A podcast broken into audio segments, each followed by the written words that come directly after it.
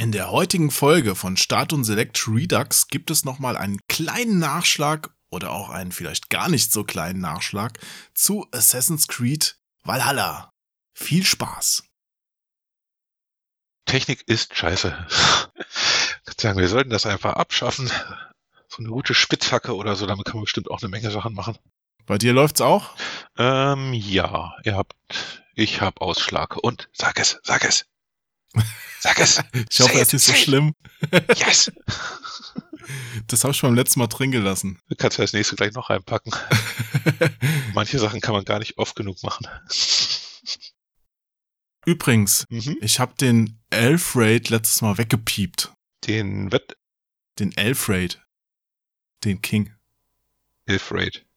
Ah. Wir hatten doch über Spoiler gesprochen und da war genau. doch diese eine Stelle, wo ich gesagt habe, uh, das ist mir jetzt ein bisschen zu viel. Dann habe ich ihn einfach weggepiept, aber heute können wir dann über alles reden, was du möchtest, weil ich werde diese Folge direkt am Anfang als kompletten Spoiler kennzeichnen. Genau, ich würde auch sagen, dass du diesen ganzen Teil über das Ende sowieso austauscht gegen das, was wir jetzt sagen, weil ich glaube, es ist einfach substanzieller. Weil ich jetzt definitiv mehr Informationen habe und vor allem mich auch an gewisse andere Dinge wieder erinnern kann, was eigentlich passiert war. Es wird generell substanzieller. Ich habe ich hab da was zusammengeschnitten. Ich glaube aber, also ich werde direkt noch einen Hinweis dann einbauen, dass wir noch ein bisschen weiter gesprochen haben danach. Hm. Dass die Leute sich das hier dann noch anhören können. Ich glaube, es ist auch ganz gut, wenn das so getrennt ist. Ja, in dem Fall. Also ich meine, das ist ja ein Mega-Spoiler. Also das ist ja viel mehr spoilern kann man ja gar nicht. Na gut. Und den Rest, den sparen wir uns dann einfach. Also ich werde nur kurz begrüßen, aber es gibt dann jetzt keine, kein Märchen am Ende. Ich hoffe, du bist nicht traurig. Gott sei Dank.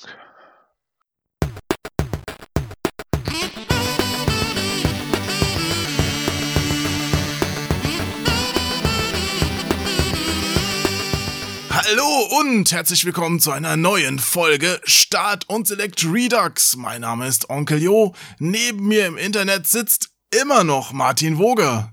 Ja, und an dieser Stelle spare ich mir dann auch alle weiteren Erklärungen, denn es geht ja immer noch um Assassin's Creed Valhalla. Die Aufnahme ist also nur eine Ergänzung, ein Epilog, keine eigenständige Ausgabe. Nachdem wir nämlich im vorherigen Podcast über das Wikinger-Spiel gesprochen hatten, haben wir es dann über die Feiertage auch komplett beendet. Also ich zumindest. Ich weiß nicht, wie es bei dir aussieht, Martin.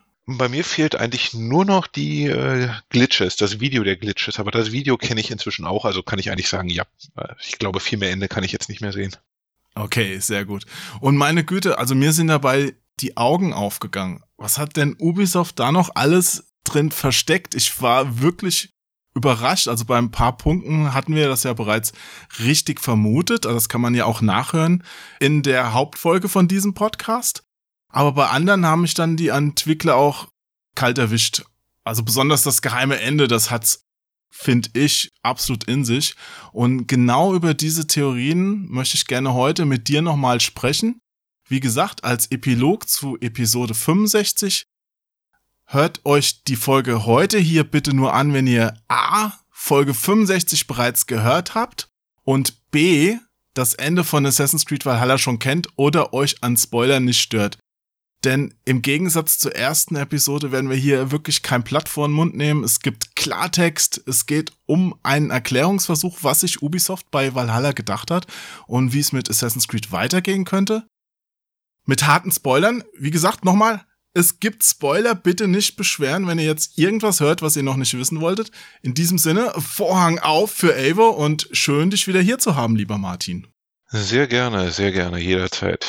Vor allem zu solch umfassenden Themen, weil welches Ende nennst du jetzt genau das geheime Ende von den acht Enden oder ja, so? Ja, hat? genau. genau das ist eine sehr gute Frage und es ist eins geworden, von dem ich es in der Aufzeichnung von der letzten Folge nicht gedacht hätte. Ne? Also du meinst das Glitch-Ende? Ja, genau. Okay. Hast du dir das Video aus der Anomalie angeguckt? Hab ich. Es ist unglaublich. Ungefilterte ISO-Erinnerungen direkt von der Quelle. Nicht wie die verschwommenen Bilder, die wir bisher von den Weisen gesehen haben. Ja. Aber wer ist die Quelle? Wo kommt es her?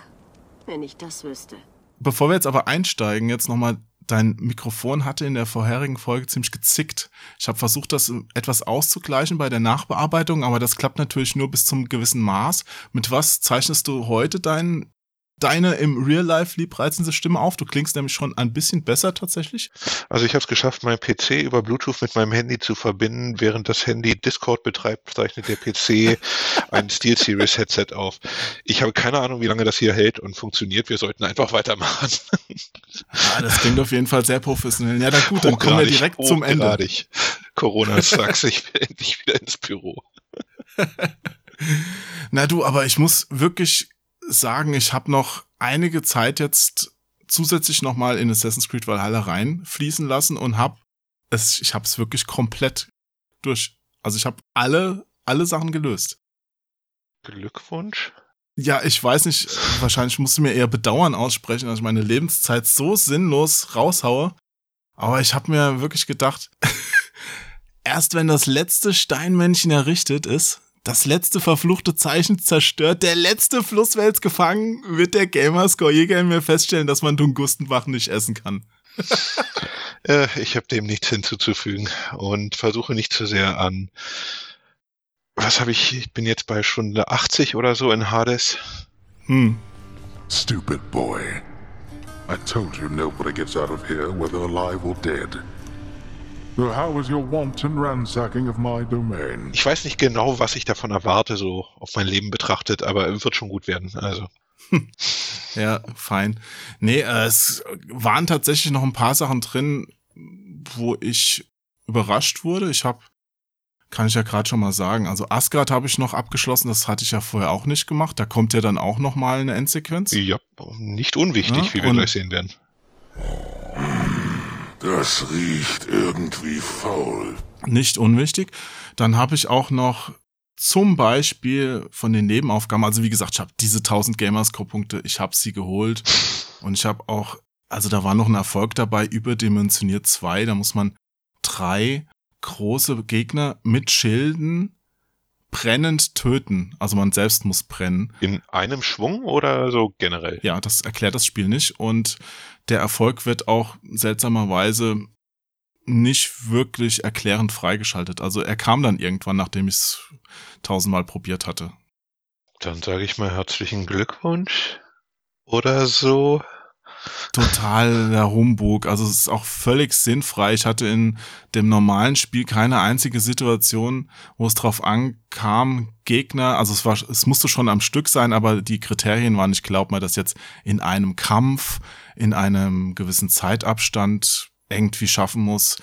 Ich habe es auf jeden Fall gemacht und in einem normalen Spiel kam das nie vor, dass du so was machen musstest. Also ich hätte die tausendmal normal um die Ecke bringen können. Ja, ja gut, ich meine, die Leute spielen naja. ja gerne unterschiedlich. Ich wurde letztens auch gefragt und eine der ersten Fragen zu dem Spiel war, kann ich gleichzeitig mit Schild und Speer kämpfen? Und ich habe gesagt, ich habe keine Ahnung, ich habe das noch nie ausprobiert.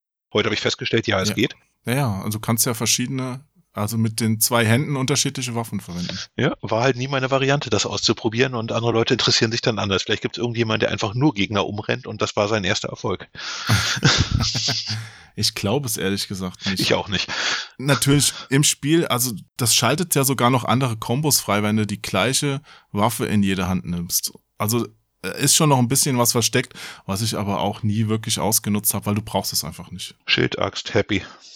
Ja, ich hatte zwischendurch mal diesen Excalibur und den Thors Hammer oder den Speer von Odin gleichzeitig benutzt, weil es halt die coolsten Waffen sind. Inzwischen habe ich aber einen Gorgonenschild ausgerüstet, weil den Gorgonenschild, den finde ich richtig cool, der sieht sehr fein aus. Vorne ist auch so ein Medusenkopf drauf, der glänzt so schön, ja. Und das Coole ist, wenn ein Gegner auf den drauf schlägt und du den konterst, also abwehrst, dann wird er vergiftet. Fand ich cool. Stimmt. Also mit diesem. Stimmt, das war ein ganz gutes Ding eigentlich, richtig. Ja, den kriegst du nämlich, wenn du alle römischen Artefakte ablieferst bei Octavian. Okay, äh, nee, das, da bin ich glaube ich noch weit von weg. habe ich überhaupt doch, doch ein oder ein paar habe ich ihm schon in die Hand gedrückt. Irgendwann habe ich das auch mal gemacht, ja.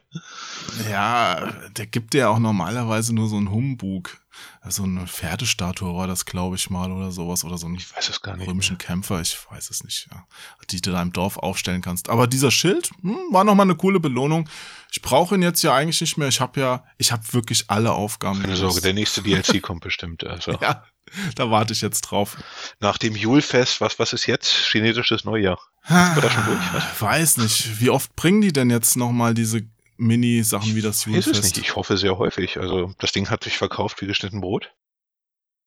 Also das Julfest geht ja nur noch diese Woche. Und dann müsste ja, oder dann könnte ja schon wieder was Neues kommen. Vielleicht machen sie es ja so jeden Monat, aber ich glaube es ehrlich gesagt nicht. Also ich würde eher so zweimonatlich oder so weiter. Wie oft war es denn bei Odyssey? Ich habe das irgendwann nicht mehr weiter verfolgt.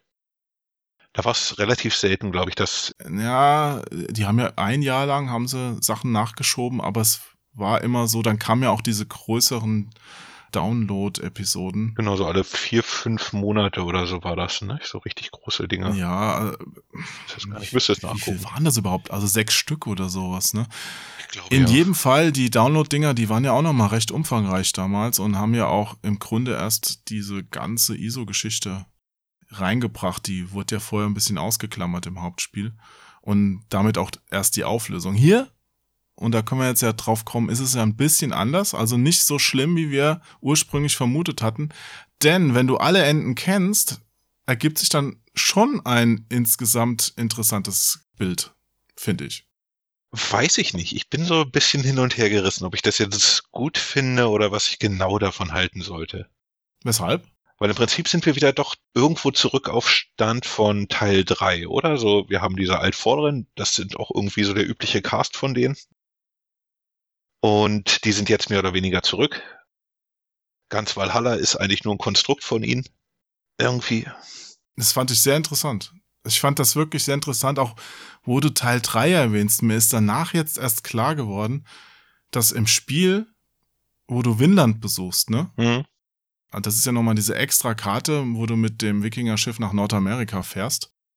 Und im Spiel, da gräbt ja auch dein Widersacher, dieser Gorm, nach Artefakten. Genau, und du findest findet die Höhle, wo du oder früher vor zehn Jahren in unserer Zeit mit äh, Desmond hingewandert bist. Genau. Ja, und es ist auch. Das ist die Verbindung zurück. Das ist richtig. Du, du triffst ja auch Desmond im Spiel jetzt. Das ist ja auch.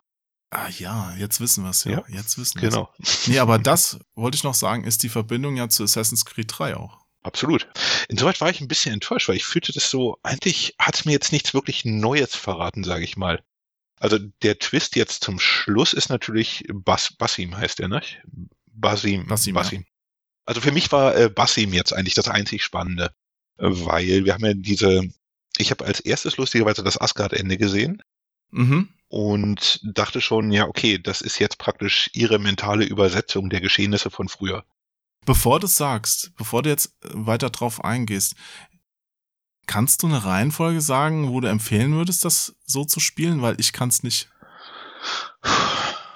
Weil das war so für mich so, ich fand sehr interessant, dass es Ubisoft geschafft hat. Es gibt ja ja, so drei bis vier Hauptenden, wo die verschiedenen größeren Story-Geschichten auslaufen. Und erst wenn du alle wirklich gesehen hast, hat sich für mich dieses Gesamtbild ergeben, wo ich gesagt habe, ah, das meinen die, weißt du? Also im Prinzip ist der, also eigentlich sollte ich, glaube ich, fast sagen, dass man die Glitches zuerst spielen soll. Weil wenn du das siehst, kannst du damit erstmal nichts anfangen. Die Glitches. Das heißt, du musst in der Welt nach den Anomalien suchen. Ah, da sind sie ja. Meine Anomalien. Mal sehen, wie sie sich gemacht haben. Genau, die Anomalien, weil das Video, das Video später, wenn du die anderen Sachen kennst, finde ich, ist das Video eigentlich gar nicht mehr so interessant. Das ist eigentlich nur eine Bestätigung der anderen Dinge, die du eh schon weißt. Habt die Daten. Hier kommen sie. Ja, und es hat erklärt, wo Basim halt herkommt, ne? Ich finde dich, Wütender. Jenseits unseres Untergangs. Das war mir ehrlich gesagt nach den anderen Enden auch schon ziemlich klar. Siehst du, ich bin doof. Also es hat es bestätigt halt, es bestätigt all diese Dinge. ja, das stimmt. das ist so, okay, ähm, ist es halt wirklich so gedacht, wie es man es sich dachte. Ja, ich werde davon auch gleich nochmal was einspielen.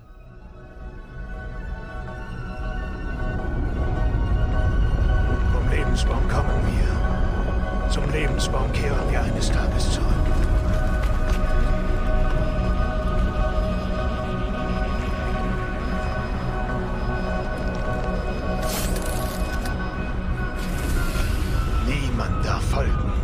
Loki am allerwenigsten.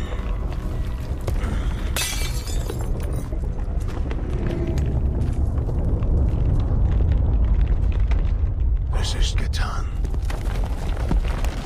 Nun stellen wir uns dem Ende. Genau, am besten, ich, ich würde sagen, das Glitch-Ende zuerst oder Anomalien. Dann würde ich sagen Asgard Aha. und dann den Rest. Also sprich äh, normales Echtweltende. Äh, nein, Quatsch, nicht Echtweltende, sondern Ja. Englandende, Echtweltende. Ja, äh, da muss ich auch gestehen, habe ich, glaube ich, einen Fehler gemacht. Als wir gesprochen hatten, hatte ich Asgard noch nicht fertig. Ich habe Asgard und Jötunheim ein bisschen äh, außen vor liegen lassen, hatte das zwar schon gespielt und gesehen, aber nicht abgeschlossen. Und das erklärt doch nochmal auch äh, diesen ganzen Zusammenhang mit Odin und ähm, ja, auch Sigurd. Wir hatten ja drüber geredet, Sigurd, was ist mit dem? Der kommt ja viel zu kurz, kommt er immer noch. Aber ich habe jetzt endlich gerafft, wer das ist. Du auch? Jupp. Und er ist völlig bedeutungslos. Ja, Eigentlich. gut, aber man weiß es jetzt, ja. Weil in dem Asgard-Abschnitt müssen wir das jetzt eigentlich nochmal erklären. Also Asgard kannst du mit einem Trank bereisen, den du in deinem Dorf bei der Seherin zu dir nehmen kannst. Und dann kommst du in diese Götterwelt. Die kennt man ja nicht nur von Marvel, ja, die gab's ja schon vorher. Und äh, spielst dann nicht mehr Eivor, sondern als Eivor spielst du Harvey. Und Harvey ist ja ein alter Name für Odin. Harvey ist Odin, genau. genau. Und die Götterwelt sieht auch sehr marvelig aus. Das fand ich auch eher enttäuschend, ehrlich gesagt. Ja, sie sieht sehr marvelig aus und sie sieht, finde ich, aber schön aus. Ohne Frage. Aber sie ist am Ende dann doch sehr langweilig, weil da stehen nur so ganz große Felsbauten, die man nicht immer hochklettern kann oder ein Berg, wenn man ihn hochklettern kann, dann ist er total langweilig, weil da ist nichts versteckt. Da kannst du halt diese, was war das, Imirs Tränen oder war das Jötunheim? Was machte man mit den Dingern eigentlich nochmal? Ich habe da irgendwie ein paar gesammelt und für eine Quest brauchte ich auch ein paar, glaube ich, aber Du, da fragst du den Richtigen. Ich habe dir ja gesagt, ich habe alles gesammelt. Ich habe auch alle von diesen komischen Tränen aufgesammelt.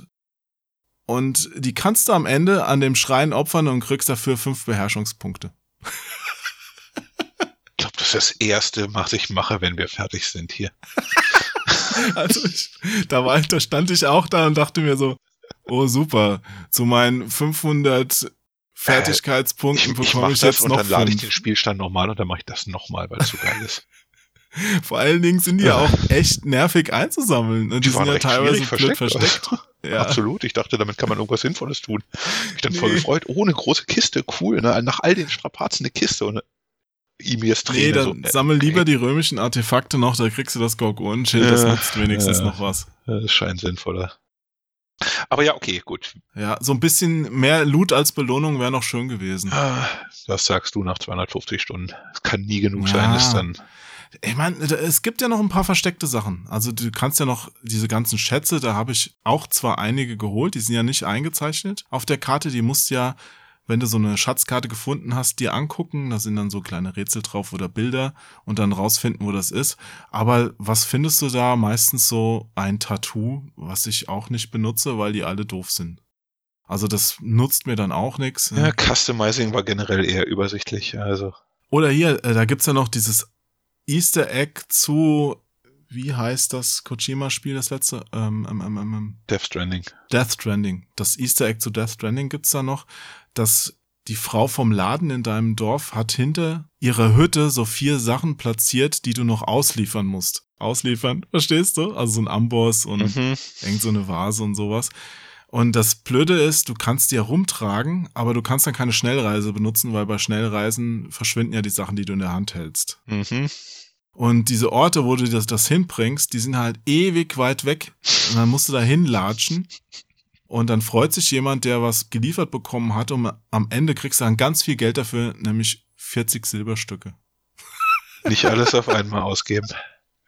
Ja, und du, du weißt, für jeden blöden Tipp zahlst du da schon 30 Silber. Das ist also, es ist ein Gag, es ist ein cooles Easter Egg, aber ich hab's dann auch nicht gemacht. Ge gehen, wir, gehen wir zurück zu den Enden. Das ist, äh, das ist zu Ja, blöd. ja. Das macht einem wieder klar, wie blöd diese Sachen teilweise sind. Aber wo waren wir stehen geblieben? Aber es gibt wirklich noch andere Easter Eggs. Also ich habe, da gibt's ja auch die Grube, wo Ragnar Lothbrok in der Fernsehserie Vikings gestorben ist. Und ich werde die Walküren begrüßen, wenn sie kommen, um mich nach Valhalla zu führen. Also die sieht so aus wie in Vikings. Hab ich nie gesehen. Insoweit gut für dich. Da ist auch so ein Käfig unten drin. Ja, und so Herr der Ringe und Harry Potter Gags. Also es gibt Ja. da, die haben da schon ein bisschen was verteilt. Finde ich gut, aber gut. Ende. Genau. Welches jetzt genau? Wo war stehen geblieben? Ja. Ähm, Wir haben gesagt, erst Die die. Anomalien. genau.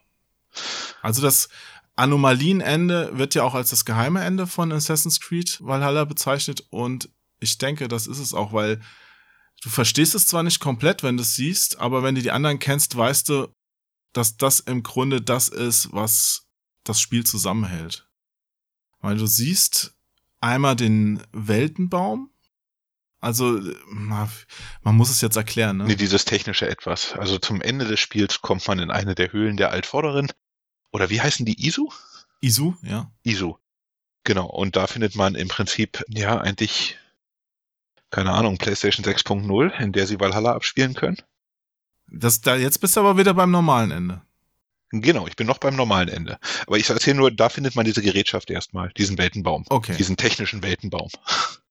Genau, also man weiß, dass nicht erst Abstergo den Animus genutzt hat, sondern es gab im Grunde schon sowas vorher. Also die ISO haben das quasi schon verwendet und damit, ja, im Grunde bist du bei so einer Matrix-Geschichte. Alles wird irgendwie oder kann irgendwie simuliert und neu gestartet werden. Ich sag ja, das ist eine, das ist eine Spielkonsole Deluxe. Das, das ist ein VR-Machine. Ja. Aber wer spielt?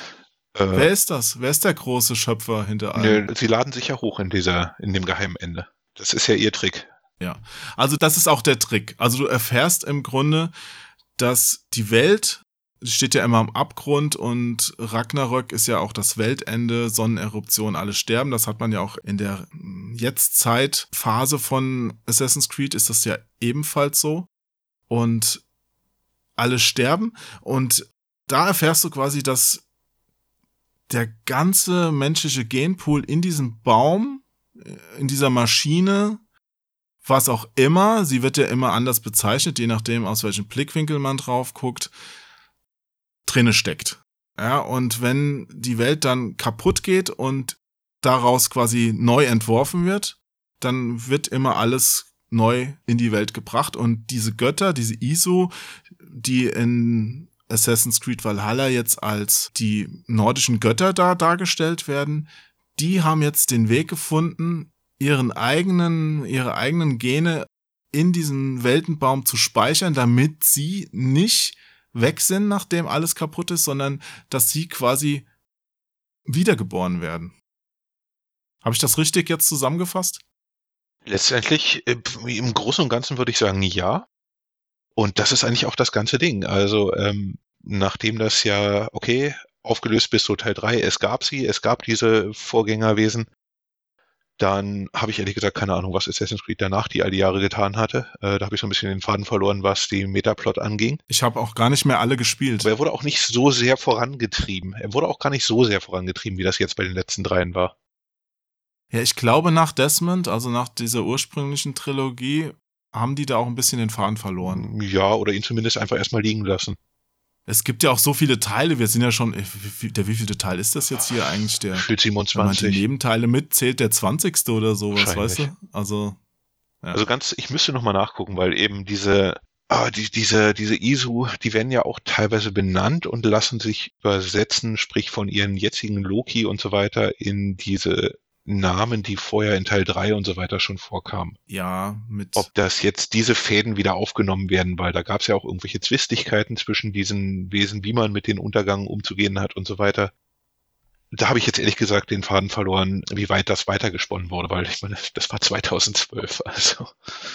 Ja, du kannst ja auch immer auf diesem Laptop in der Realzeit, in der Echtzeit, in der Jetztzeit, oh, ich verwechsel es immer, kannst ja auch immer noch so Botschaften und E-Mails, äh, Botschaften hören, E-Mails lesen, die da so gespeichert sind. Und da erfährst du auch immer noch so ein bisschen was. Also du hast ja jetzt diesmal zum Beispiel auch auf Leylas Laptop eine Aufnahme von Desmond. Can I ask you about the bleeding effect? Any recent flashes? Any memories resurfacing? Yeah, the usual things. Ghost images of Altair and Ezio a few times a day. Nothing intrusive, just brief moments. They pass quickly. Hm, hab ich gar nicht gehört. Oder Aletia. Äh, Die sagt ja in Origins, da ist der Punkt, an dem der Unterschied zwischen simuliert und real bedeutungslos ist. Und da bist du jetzt inzwischen wirklich angekommen. Auch dieser Edenstab, den du in Odyssey da verwendest, der spielt ja jetzt hier dann am Ende tatsächlich auch noch eine wichtige Rolle bei dem, was Loki da macht. Die Stimmen in diesen Animus-Anomalien. Eine ist von Alitia, aber die andere kenne ich nicht. Wie gut kennst du Alitia? Sie sprach schon früher zu mir durch den Stab. Können wir ja auch gleich noch drauf eingehen. Aber lass uns, bevor ich jetzt hier den Faden verliere, noch mal ein bisschen an diesem Anomalienende bleiben. Da sieht man dann halt, dass die, also dass der Geist von diesen ganzen nordischen Göttern, die wiederum symbolhaft für die ISO stehen, die man vorher schon kennengelernt hat, übertragen wird Mhm. für den Neubeginn. Ne? Genau. Mal, so, Und ganz kurze am- Pause am mal. Ende- So, Sorry, ich muss dich ganz kurz unterbrechen. Ja. Weil du onanieren musst, Äh, oder? auf jeden Fall, ganz dringend. Ihr kommt kurz alleine klar hier? Super. Ganz verstehen, ja. So. Okay, sorry, kann weitergehen. Okay, das heißt, du bist gar nicht alleine. Ah, nee, du, wie gesagt, Pflegedienst, was soll ich machen? Ah, ah. Nee, gut. Ich hoffe, der Podcast stört nicht zu sehr. nö, nö, alles gut. Jetzt ist super. Okay, also wird übertragen und du siehst ja am Ende, dass Loki Heimdall, ich glaube, es ist Heimdall, tötet und sich selbst doch noch irgendwie so reinschummelt, bevor alles den Bach runtergeht. Also er wird Genau. mit hochgeladen. Basim ist ja auch Loki praktisch jetzt am Ende. Genau. Um mal einfach so nebenbei so die Monster-Spoiler rauszuballern. Ja, also, wie gesagt, wir können spoilern. Also Basim ist Loki. Und da fand ich lustig, dass er halt die ganze Zeit den Falschen gejagt hat.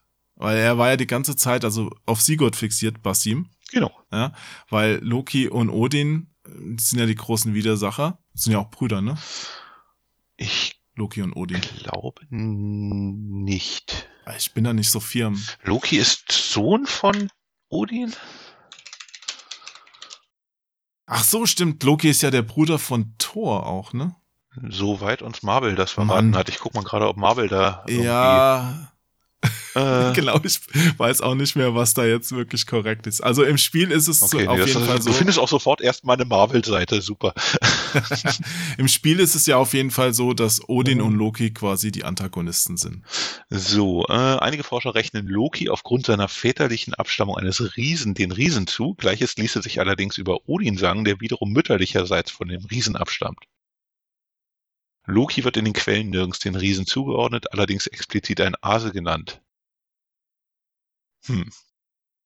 Ja, genau. Okay. Also es sind alles Asen. Also irgendwie sind die und Loki verschwägert. ist halt der schwarze Schafase.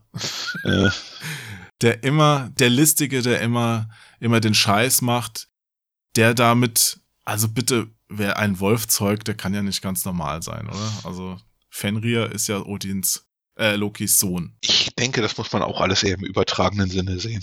ich glaube, das war eher die Matrix-Maschine, die das als Wolf interpretiert. Dann übernehmen sie den Matrix-Teil, ich, äh, den, äh, den Marvel-Teil, ich weiß es nicht, aber auf jeden Fall in Assassin's Creed Valhalla ist schon Fenrir Lokis Sohn. Yep. Den hat er halt in Jötunheim mit der einen, wie heißen die blauen Typen, die da wohnen? Die, Genau, die auch wiederum eine ISU repräsentiert, aber ich habe vergessen welche. Da ist doch dieser König, Suttum. Und bei der glaube ich nämlich, dass das die Rückbesinnung auf den dritten Teil war, was die ISO angeht. Weil dieser Name, Auf den zweiten oder auf sogar. den zweiten sogar. Auf den zweiten, weil ich springe jetzt mal wieder von diesem geheimen Ende in das Asgard-Ende. Moment. Da war es ja so, Meinst du, irgendjemand kann nachvollziehen, was wir hier erzählen? Ich hoffe es, weil ich habe ja gesagt, hört euch das erst an, wenn ihr es auch gespielt habt. Wenn nicht, schreibst du noch mal eine Zusammenfassung auf Eurogamer. Aha. Ein Abstrakt. In dem Asgard-Teil, da kannst du ja den Trank nehmen, um nach Jötunheim zu kommen. Genau. Dort triffst du diese blauen Wesen, die alle Alle so, Smurfs. Und das, die eine ist Ang, Ang, Ang, Angre, Angre Bruder, Angra, irgendwas. Angre Bruder? ja, Irgendwie sowas. Und das genau. ist Und mit der einen hat halt Lokis. Mit der einen hat Loki einen Sohn gezeugt, Fenrir, der, den er dann wieder nach Asgard gebracht hat. Und da es ja diese Prophezeiung gibt, dass Ragnarök, bei Ragnarök Odin durch einen Wolf getötet wird, hat er eigentlich ja alle Wölfe mh, hm, ja verbannt von, von Asgard. Aber der lebt dann halt trotzdem erstmal da und äh, dann gibt's halt diesen Konflikt mit Loki deswegen. Genau, weil Harvey schwört, dass er Lokis Sohn nicht töten wird. Genau. Aber zu dem Zeitpunkt noch nicht wusste, dass der Wolf Lokis Sohn ist, glaube ich. Ja.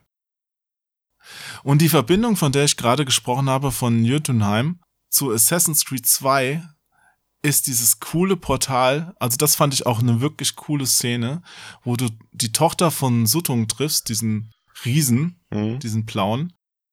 Die heißt Gunlöd und die sollst du ja zu dem Festmahl mitnehmen. Und dann holst die quasi in ihrem Labor ab, die ist da am Experimentieren mit so einem riesigen kaputten Spiegel. Also so ein Portal, wo sie Sachen durchschickt und also Stimmen auch, also wo sie Botschaften durchschickt. Und dann will sie dir das vorführen, aber die Stimme antwortet nicht. Und als ihr dann rausgeht, dann hörst du noch, wie aus dem Portal kommt, wer seid ihr? Vielleicht brauchst du eine kleine Pause, Gunlet. Dafür bleibt keine Zeit. Ragnarök wird uns bald ereilen. Mein Volk verlässt sich auf mich. Horch, ich will, dass du die Stimmen hörst. Bist du da, Prophet? Kannst du mich hören? Wer seid ihr?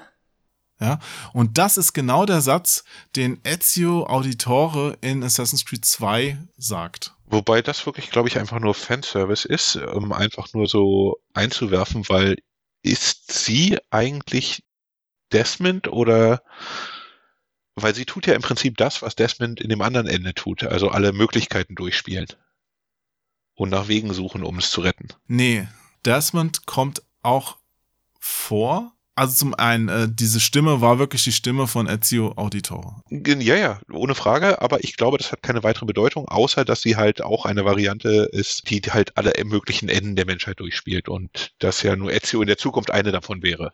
Es zeigt einfach, dass alles in dem Spiel zusammenhängen soll und nichts nur wirklich simuliert ist, sondern dass alles sein könnte. Genau bin ich völlig bei dir. Allerdings, sie ist sie jetzt praktisch Desmond, den wir später an diesem Optionsbaum, sage ich mal, sehen? Oder ist sie eine andere Repräsentation?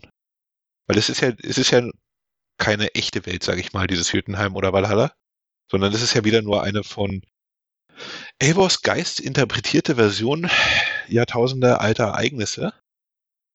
Und eigentlich müsste in dieser Version dann Oh Gott, wie hieß die Google? Ja, Moment, jetzt, du darfst es nicht zu weit durcheinander werfen, weil Haller ist jetzt die Simulation in der Simulation und Jötunheim und Asgard. Genau, wir sind in Jötunheim in der Simulation, wir sind, im Prinzip sind wir in der Simulation in der Simulation. Weil wir sind ja auf der einen Seite im Animus und wir sind äh, im Kopf von Evo dabei noch. Also wir sind Keine Sau wird verstehen, was wir hier sprechen. Es ist völlig also wir sinnfrei. sind jetzt in der zweiten Traumebene und die Zeit ist verlangsamt. So war das doch. Ja, also wir erleben eine nordische Version der ISO-Geschichte mit der Sonneneruption und die Sonneneruption ist Ragnarök. Genau. Zu glauben, dass du dein Schicksal so ändern könntest. So sehr du dich auch mühst, so sehr du dich auch wehrst, die Fäden des Schicksals binden dich so fest wie ehedem. Und doch, aus diesem Muster entkommt ein Faden dem Gewühl und haftet sich stur an das Gespinst. Äsir, Vanir, euer Untergang kommt. Die Erde wird beben, die Sonne wird sterben. Jötner werden eure Wege bevölkern, während es Feuer auf euch herabregnet. Und der große Fenriswolf wird sich an eurem Blute laben. Doch du hast einen Weg gefunden, den Schrecken zu überleben, den Tod zu überlisten. Vom Lebensbaum kommen wir. Zum Lebensbaum kehren wir einst zurück. Dein Huger wogt in eine Zeit lange nach der deinen. In eine Zeit, in der du wiedergeboren wirst. Niemand darf folgen. Schon gar nicht Loki. So, Gunlöd, wer auch immer das ist, ähm, also Desmond taucht im Spiel auf. Wir hatten es ja letztes Mal schon vermutet. Es ist dieser Reader, also dieser Typ, der an diesem Energiebaum steht und Layla trifft. Es ist schön, dich endlich kennenzulernen. Wer bist du? Und was soll das? Ich bin der Leser der Berechnungen. All das sind mögliche Zukünfte für dich und die Welt da draußen.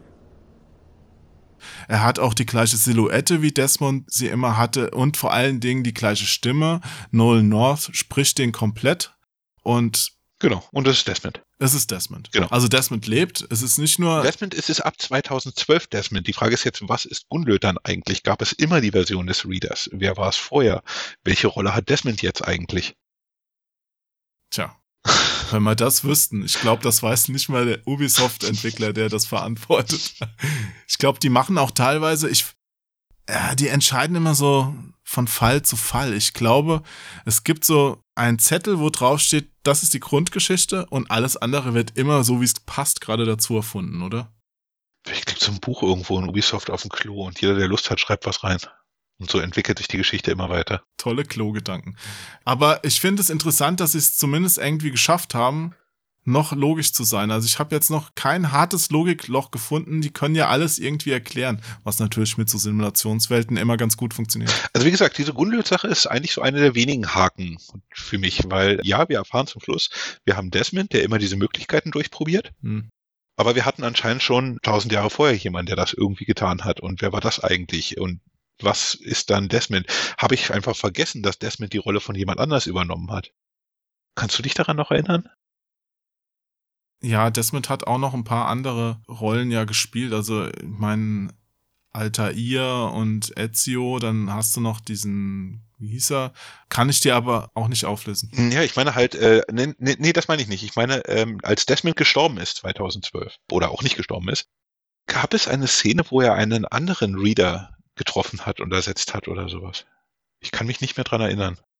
Den Teil habe ich nicht fertig gespielt. Eine Frage, die ich dir ohne weiteres nicht beantworten kann. Dann sollten wir nochmal nachforschen, aber ich führt zu nichts, wenn wir es tun. Ich glaube auch. Lösen wir zumindest nochmal auf, was hier so passiert ist. Also du hast jetzt das geheime Ende mit den Anomalien gesehen und dann das Asgard-Ende, wo Ragnarök passiert. Genau, wo du praktisch die erste, du siehst dann die interpretierte Version dieses Hochladeprozesses, den du gesehen hast, aber nicht verstanden hast, was das eigentlich sein soll. Genau, also siehst zweimal das gleiche im Grunde oder ein Teil davon und diese zwei Filmchen zusammen ergeben eigentlich ein ganz gutes Bild. Danach weißt du nämlich auch, was A, zum Beispiel mit Sigurd passiert ist. Ne? Also das, das wurde mir das auch erst klar, ja, nachdem ich diesen Kampf mit Fenrir, da verliert ja, also da opfert ja Harvey quasi den Arm von Tür, ne? Mhm also diesem Kriegsgott. Weil der legt den in die Schnauze von dem Wolf und sagt hier, wenn irgendwas schief läuft, dann beißt ihm halt den Arm ab. Und ja, macht er ja dann. und jetzt ist mir auch erst klar geworden, Sigurd verliert ja auch seinen Arm durch Fulke, ne? Genau. Nach dieser Foltergeschichte.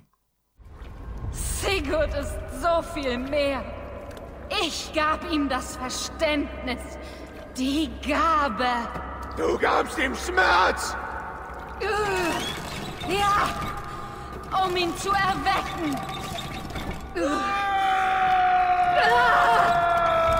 All die Macht und all das Potenzial weggesperrt. Ein Gott im knöchernen Gefängnis. Und als die beiden dann, also als Sigurd und Eivor, durch diesen urzeitlichen Animus, also diese Maschine, sich in diese Version von Valhalla hochladen, da habe ich mich auch schon gewundert, hey, da wird alles simuliert und dann beschwert sich ja Sigurd, Mist, jedes Mal verliere ich meinen Arm. Und dann ist mir klar geworden, natürlich, Sigurd ist Tür. Äh, ja. War mir vorher nicht so klar. Hm, wobei ich das nicht mal wirklich weiß. Also da, ja, es würde Sinn machen. Absolut, weil anders geht's nicht, weil Sigurd erinnert sich ja nach der Folter von Fulke an die ISO-Sprache und kann dadurch diese Maschine bedienen. Ja, das ist prinzipiell richtig, aber du weißt halt nicht, ob Fulke einfach einen Zufallstreffer gelandet hat. Ja, aber das erklärt. Und irgendwelche Visionen irgendwie anders hat. Es, ist, es, es würde mehr Sinn machen. Das ist, du hast völlig recht. Ähm, ja, wahrscheinlich ist das so. Allerdings haben wir damit plötzlich einen weiteren Player auf dem Feld, der ähm, aus dem Nichts mehr oder weniger kommt, weil bei den anderen ist ja relativ komplex aufgeklärt, wie sie praktisch dahin gekommen sind. Ja. Bei Fulke, ich weiß nicht, vielleicht ist das einfach ein schlecht entwickelter Charakter dann. Ja, Fulke ist ein bisschen seltsam. Es ist eigentlich gar kein so blasser Charakter, also ich fand sie cool. Aber ja, du hast wenig Background dazu. Also wahrscheinlich ist es so gedacht, wie du sagst, aber das Spiel gibt das eigentlich nicht wirklich Ja. her. Also da werden ja noch jede Menge Ebenen aufgemacht. Du siehst, dass die Maschine von dem Edenapfel angetrieben wird. Das ist ja im Grunde das, was, was du die ersten Assassin's Creed-Teile die ganze Zeit gejagt hast, wo du gedacht hast, das ist der Weisheit letzter Schluss. Nein, du merkst, es ist hier nur irgend so eine Energiequelle für was viel Größeres. Ja. Aber Ja, ist eine Batterie halt. eine Batterie. Aber ich fand das interessant mit Sigurd und Tür, weil dann mir endlich die Rolle von Basim klar wurde. Also Basim ist ja Loki und er hat ja die ganze Zeit sich an Sigurd geheftet, weil er dachte, das sei Odin. Ja, und er will sich an Odin rächen. Und erst am Mhm. Ende rafft er dann, ah, das ist ja Tür und Odin ist Eivor. Badam, ja. Ja, wobei ich sagen muss, das hat das Spiel nicht schön gehandhabt. Also ich finde, es hätte irgendwie für ihn noch so ein schmerzhafter Moment sein müssen. Das war einfach so, ach so, ja, stimmt, okay, du bist es, naja, auch gut, dann nehme ich halt dich.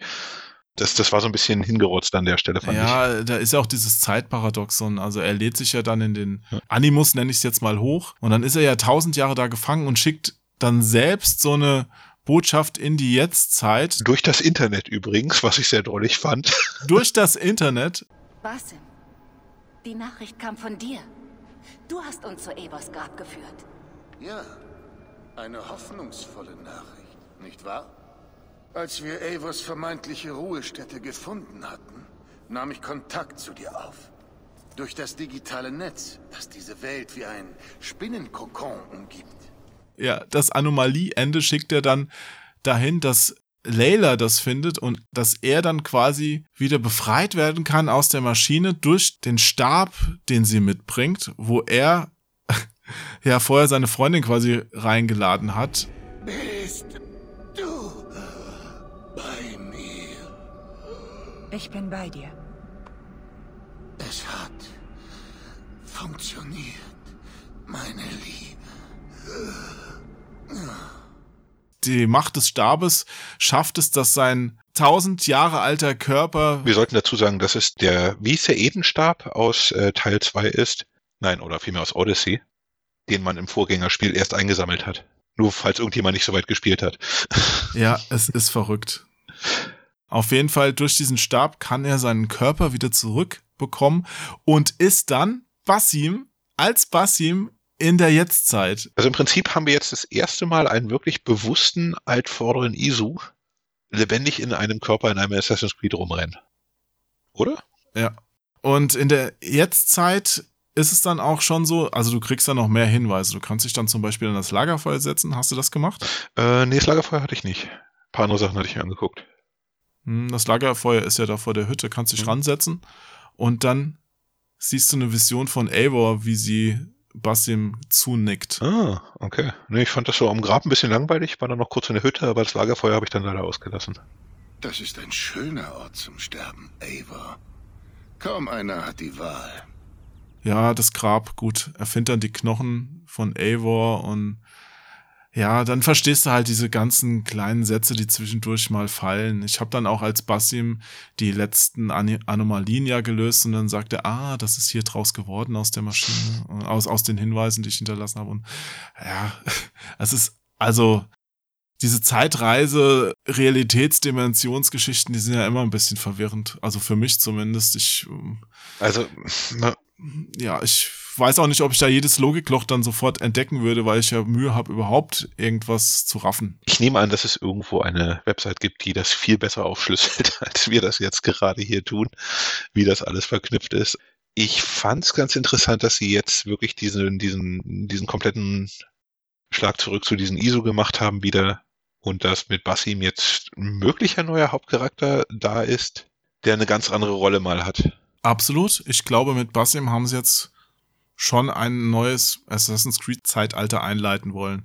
Vielleicht testen sie noch ein bisschen mit den DLCs, wie er dann so ankommt, aber Layla ist jetzt auf jeden Fall passé. Außerdem werden sie die Welt zerstören, das haben sie ja mehr oder weniger gesagt.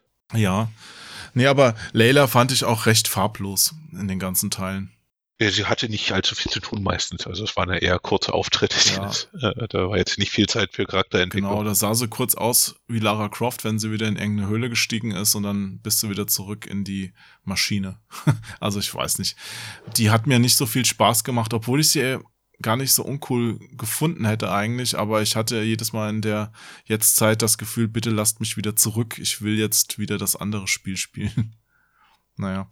Es war halt nie sonderlich ausgebaut. Du konntest halt nie viel tun in der Jetztzeit. Das war bei manchen anderen Spielen ein bisschen umfangreicher. Ja, Desmond war auch nicht cool, muss man auch sagen. Nö, sollte ja auch nicht sein. Ja. Das war ja irgendwie im Nachhinein dann auch eigentlich ja. äh, der Sinn der Sache. Aber ich finde es cool, dass sie jetzt diese Klammer wieder drumrum gekriegt haben. Ja. Eine sehr interessante Szene fand ich halt, wie gesagt, noch an diesem Baum. Wenn sie zu Desmond geht und Desmond sagt, okay, ich habe noch keinen Weg gefunden, wie es nicht ohne Weltzerstörung geht. Mhm und wir die Menschheit retten können. Und sie kommt dazu und sagt, hey, vielleicht muss man manchmal die Welt zerstören und dann Teile der Menschheit zu retten. Und er sagt, hey, das ist eigentlich eine spannende Idee. Also ich bin sehr gespannt, was sie daraus machen werden aus dem Satz. Aber das war ja im Grunde auch die Idee, fällt mir gerade so auf, wenn du das sagst, die auch das Problem vor dem Deathman stand am Ende, wo er eigentlich gestorben ist. Ja? Genau. Dass er einmal entweder die eine Person rettet oder die Menschheit, die dann versklavt wird. Genau, und äh, seine Lösung war ja klar und deshalb braucht er jetzt praktisch diesen neuen Input von Layla, um das Problem auf die andere Weise sehen, zu sehen. Ja. Und dementsprechend mal gucken, ob Ubisoft jetzt die Welt zerstören möchte in Assassin's Creed. Meine Vermutung für die DLCs von dem Teil ist jetzt erstmal, dass Loki alles dran setzen wird, als Basim seine Kinder wieder zum Leben zu erwecken. Äh, schwer von auszugehen. Bin ich sehr gespannt drauf. Und ich habe auch noch mal ein bisschen recherchiert wegen der normalen Story. Da hatten wir ja letztes Mal drüber gesprochen, was ist mit Sigurd, wann fährt er weg, wann bleibt er da im Dorf, ne? Genau, ich habe mich übrigens geirrt, er fährt nicht zurück nach äh, Norwegen. Ich habe ihn bloß nicht mehr in meinem Dorf gefunden. Deshalb ging ich davon aus, dass er in Norwegen geblieben war. Aber scheinbar ist er in England, nur ist er halt nicht mehr, er ist nicht mehr real und äh, keine Ahnung, wo er jetzt bei mir steckt. Vielleicht ist es auch ein Bug, dass er nicht mehr da ist. du fährst ja mit ihm zusammen erstmal nach Norwegen und kommst ja dann wieder zurück. Und dann kommt ja dieses Ende auch erst. Genau. Es gibt wohl eine Version, wo er in Norwegen zurückbleibt. Habe ich gehört, so denn. Aber keine Ahnung, habe ich nicht gesehen. Okay. Spielt eigentlich auch nicht so die große Rolle am Ende. Nee, es spielt eigentlich überhaupt keine Rolle. Aber ob du jetzt im Guten oder im Bösen dich von ihm trennst, entscheidet sich ja durch ein paar Dialoge im Spiel. Genau, also. Und da stand ich auch immer davor und dachte auch, Hä, was ist denn das jetzt? Warum muss ich mich denn jetzt hier entscheiden, was passiert? Mhm. Eivor, auf unserer Reise hierher hatte ich viel Zeit nachzudenken. Über die Höhenflüge und die Abgründe unserer Freundschaft. Und das war ja zum einen mal schon ganz am Anfang. Bevor du nach England fährst, kriegst du ja die Frage gestellt, sollen wir jetzt halt die Schätze von dem alten König mitnehmen oder da lassen, ne? Dem, wie heißt der, Stürbjörn oder sowas, ne?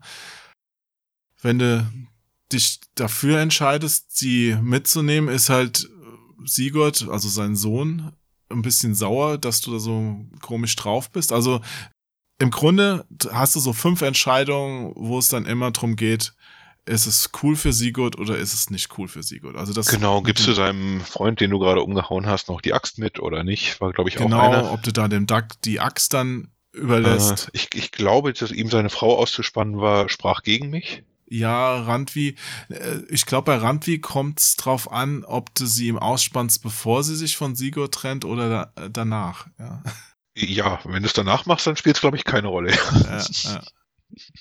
Und dann gibt's ja noch diese Prügelei mit Sigurd und Basim. Und dann am Ende kannst du ja Sigurds Entscheidung widersprechen, nach Norwegen zurückzugehen. Also das sind so diese fünf Entscheidungen. Ich glaube, wenn du dann drei, also es geht ja nur drei pro, drei contra. Also wenn die Mehrheit dann so ausfällt, dann bist du gut mit ihm. Ich war gut mit ihm. Und wenn du zu oft gegen ihn da gehandelt hast, dann ja, Gut, spielt jetzt fürs große Ganze aber auch nicht so die Rolle am Ende. Nein. Was spielt überhaupt eine Rolle? Keine Ahnung. Äh, beeinflussen kannst du das Ende nicht in irgendeiner Weise. Also sie sagen zwar irgendwie, es hat mehrere Enden, aber das stimmt eigentlich nicht. Es läuft immer darauf hinaus, dass Basim am Ende praktisch wiedergeboren ist. Oder Loki. Ja. Also das ist das Hauptende. Das können sie auch nicht ändern, weil ja. darauf bauen ja wahrscheinlich auch die nächsten Teile einfach auf. Gehe ich mal von aus, ja, ja. dass das auch der Grund ist, warum man daran nicht vorbeikommt. Ja. Auch jetzt zwei DLCs sind ja schon angekündigt. Ich glaube, der erste ist Paris und dann soll es noch nach Irland gehen, meine ich. Ich glaube ja. Bin ich auch mal gespannt, was das jetzt zu bedeuten hat, ob das jetzt was zur großen Gesamtgeschichte beiträgt oder ob das nur so einzelne ausgegliederte Episoden sind, wie jetzt Winland oder so. Nee, schauen wir mal. Ich fürchte es fast. Also wäre jetzt auch meine Vermutung, ehrlich gesagt, weil ich glaube, dass sie erst äh, praktisch mit dem nächsten Teil ähm, und Basim dann wirklich was Neues anfangen werden. Ja, ich glaube jetzt auch nicht, dass Basim in Paris irgendwie das Geheimnis von Fenrir lösen wird. Ja. Stranger things have happened, aber ähm, nein, ich bezweifle das auch ganz ernsthaft. Ja. Irgendwas wollte ich gerade noch anmerken, aber jetzt habe ich es äh, aus dem Sinn. Komm, lass es raus. Nee, nee, nee, nee, nee, ist vorbei. Nee, der Moment kam und ging. Reicht ja auch. Reicht ja auch. Ich denke, wir haben genug alle jeden verwirrt und das sollte reichen. Ein Ende haben wir noch ausgelassen, stimmt.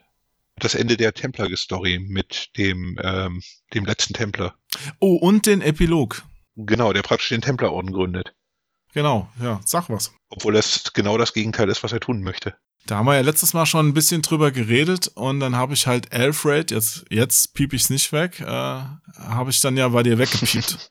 Der letzte Orden Ältere ist Alfred, König Alfred selbst. Findet das allerdings überhaupt nicht gut, dass er diese Rolle von seinem Bruder erbte. Mhm. Und äh, hat die ganze Zeit eigentlich gegen die gearbeitet und war der geheime Tippgeber für dich. Genau, wie hieß der nochmal? Alf Alfred? Ja, wie er die Briefe unterschrieben hat an dich. Oh, ein armer Christ oder ein sowas. Armer, ne? Oder, ja, ein armer. oder, oder armer Fol folgender Gottes pur. Mann, wir haben uns echt gut vorbereitet und unser Gedächtnis ist auch brillant. Ich habe mir nicht eine einzige Notiz gemacht und erzähle nur verwirrt vor mich hin. äh, irgendwas, ein, ein, ein einfacher Soldat, irgend so das irgendwie Nee, sowas. war Es, schon äh, war eine, es war eine Rückbesinnung auf äh, eine Templar-Kennzeichnung aus den vorigen Spielen. Ich las deine Nachricht. Du hast keine Mühen gescheut, um dich selbst als dieser arme Mitstreiter Christi zu verschleiern. Wenn ich mich recht entsinne, hast du dir sogar selbst einen Brief in Winchester geschickt. Ziemlich gerissen. Der Orden wollte meinen Tod. Ich musste vorsichtig sein. Und insoweit, ähm, ja, will er einfach nur einen erleuchteten, friedlichen Orden schaffen, damit zur Besserung der Menschheit. Und das ist ja praktisch auch das Credo der späteren Templer dann. Ja, mit christlichen Werten im Grunde. Also nicht so wie die, Genau. wie der Orden bis dahin vorgegangen ist. Und ja, das ist das Motto, aber es geht ja dann auch ziemlich in die Hose, wie man in früheren Teilen schon bemerkt hat. ja. Ja, so ganz friedlich waren die dann halt doch nicht. Dennoch lustig, dass du quasi mitverantwortet hast, dass das dazu kommt. Ich fand, es war ein schönes Ende allerdings. Hm. Gut, shit happens. Also, in dem Falle war es aus den besten Absichten heraus. Und was aber sonst noch so bei Alfred zu finden ist, dieser Brief. Da war ich noch gar nicht drin. Äh, was ist denn in der Kammer noch drin? Ja, da ist noch so ein Brief von Karl dem Großen, den er da aufbewahrt hat und noch irgendwelche Anweisungen, die er verschickt hat, wo du dann das Spiel an sich noch ein bisschen besser verstanden hast. Aber das andere, ja, das sind wieder auch so zwischen den Zeilen Hinweise, wo man irgendwelche Zusammenhänge herstellen kann oder auch nicht. Das hat mich nicht weitergebracht. Hm. Und es gibt noch ein anderes Ende, das nach dieser ganzen Hochzeitsgeschichte kommt. Wenn du in dein Dorf zurück bist, die Sigurd-Gespräche erledigt hast, die das Lied für dich gesungen haben, du der Jarl bist, dein Schmied geheiratet hat. For we who fight, for we who fall. Dann deine Geliebte hat ja noch das Gespräch mit dir, wenn du sie hast, das du führen kannst. Und dann gibt's ja noch den Bruder von Ragnar Lothbrok oder den Sohn, den einen, dieser König im Norden. Wie hieß der nochmal? Irgendwas mit H? Äh, ja, Jetzt muss ich der, mal nachgucken. Äh, genau, das war eine Quest, die jetzt auch aufpoppte, ja. Ähm, warte mal, da habe ich einen Screenshot von gemacht. Das kann ich gerade mal nachgucken. Seekündchen. Wenn es zu lang dauert, mache ich einen Schnipp. Kennst du ja, ne? Mhm. Ich, will- ich komme nicht drauf, wie der hieß. Hört sich eigentlich einer das an, was wir hier erzählen? Ich weiß nicht. Falls das jemand hört, Also ich meine nicht jetzt akut, äh, sondern später. Also ich will nicht gerade, ob ich meine Stunde damit verschwenden würde, mir das anzuhören, aber ich bin mir nicht sicher. da ist er. Oh Mann. Der gute Herr heißt Halfdan. Stimmt. König Halfdan. Richtig. Genau, im Norden. Und dann triffst du ihn ja nochmal und dann erfährt er, dass du seinen Bruder umgebracht hast, Iva. Äh, genau, ja. Und du darfst für ihn nochmal ein Feuer anzünden. Das kommt ja auch noch als so ein kleiner Epilog zu der Hauptstory. Ich habe mich mit ihm geprügelt vor der Hütte. Du hast dich geprügelt? Ja, irgendwann kam er an und sagte, ich fand das schon ein bisschen scheiße, dass du Iva nicht die Axt gegeben hast, weil ich fand Iva doof. Und dann habe ich ihn kurz vermöbelt und danach waren wir wieder Freunde. Das ist ja auch toll. Dann dachte ich, Nordmänner sind seltsam und ähm, ging weiter meiner Wege. Na, ich fand Iva ja cool an sich. Er war halt ein Arsch. Er war halt ein Traitor, also so Verräter, das geht ja gar nicht. Das ja, ekelhaft. Äh, aber ich habe ihm die Axt gegönnt. ja, und deshalb deswegen, hast du die Feuergeschichte gehabt. Genau, dann hat er gesagt, ich soll noch das Leuchtfeuer entzünden. Also anscheinend gibt's für jeden dieser kleinen Stories äh, noch so einen kleinen Epilog. Weil es gibt ja noch zwei, drei weitere, glaube ich, die ich jetzt schon so angedeutet hatte. Diese Hochzeit ist ja zum Beispiel dann auch was und Mhm. je nachdem, was du da entschieden hast, Aber dass du dem, dass du dem die Axt nicht gegeben hast. nö, er hat mich verraten. Geht ja gar nicht. Ich wünsch dir später mal fünf von deiner Sorte. Äh, okay. Ich Ja, ich habe hier eine neue Soundmaschine. tu einfach so, als hätte nur ich das gehört. Ja, da kann man so lustige, also die Zuhörerinnen, Zuhörer und sonstigen liebenswerten Mitwesen freuen sich immer, so kurz bevor sie den, das Bedürfnis haben, gegen den Kirschbaum zu lenken, spiele ich nämlich immer so ein paar Sounds ein. Räum endlich dein Zimmer auf. Die habe ich zu Weihnachten geschenkt bekommen. Ist das Fisher Price oder? Steven, wenn du das hörst, Dankeschön. Nee, das sind. Also die heißt hier Mama Maschine. Da machen, macht ein Münchner Verlag Geld mit. Ja. Nun gut, also Halfdan haben wir auch noch abgehakt, Martin. Von meiner Seite aus, glaube ich, gibt's nichts mehr zu sagen. Also es gibt noch viel zu sagen, aber nichts, was wirklich Sinn ergibt. Und das Ende ist besser als gedacht. Zumindest, wenn man es einfach nur das normale Ende im ersten Moment sieht. Definitiv. Kann man beruhigt sein, dass das noch nicht alles war. Definitiv. Also das Anomalienende sollte man sich unbedingt angucken. Vorher noch das Asgard-Ende. Dann hat man die Hintergründe von Valhalla Und dann das Spiel vielleicht noch durchspielen, ja. schon mitbekommen. Ja, sag mal, jetzt abschließend, nachdem du jetzt alles weißt, würdest du es empfehlen zu kaufen? Äh, immer noch, ja. Ich auch. Ich habe ja auch bei dem Test eine Empfehlung gegeben und das würde ich alleine aus dem Gameplay und so weiter und der Spielwelt heraus schon machen. Das Ende rundet es jetzt noch mal ein bisschen ab. Also jetzt, wo ich das komplette Ende auch kenne, ist nicht der Gamechanger. Ist ein gutes Spiel. Ja, dann danke dir noch für den kleinen Nachschlag und lass uns zusammen noch verabschieden. Mit einem langen Oh, nee. Tschüss auf drei. Nö. Diesmal Äh. aber tief einatmen, Martin. Ganz, ganz tief Nee, einatmen. nee, nee, nee, nee. Komm, nochmal die. Lungen frei machen und jetzt eins, zwei, drei. Tschüss.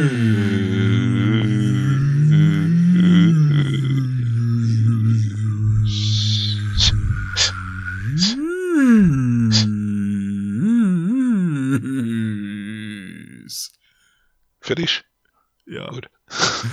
Super. Ich freue mich, dass so viele bis hierhin zugehört haben. Danke an alle zwei. Sie waren tapfer. Man wird sich ja in die erinnern in Valhalla. Es geht los, das Spiel beginnt. Niemand weiß, wer es gewinnt. Und ich lauf, Nimm's mit allen auf. Ich lenke die Geschicke, ertrage finstere Blicke. Bin durch die Unterwelt gereist, weiß wie der Zauber heißt. Ich bin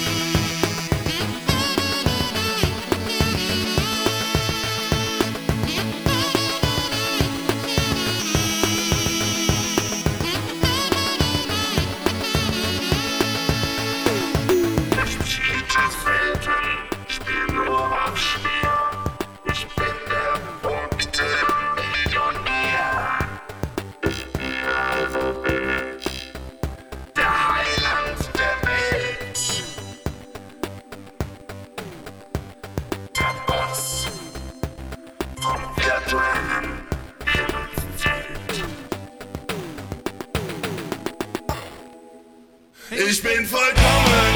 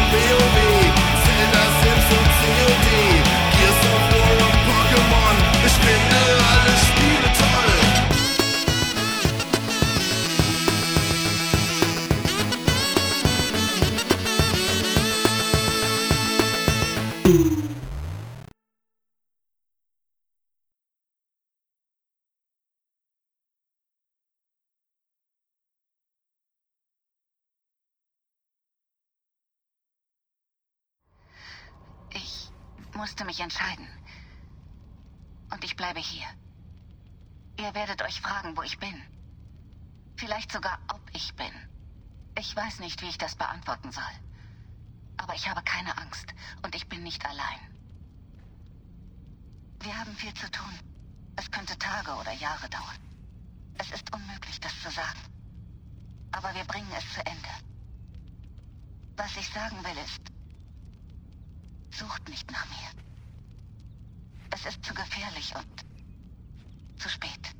Passt gut auf euch auf. Passt gut auf die Welt auf, die wir noch haben. Seht ihr, es geht ihr gut. In gewisser Hinsicht.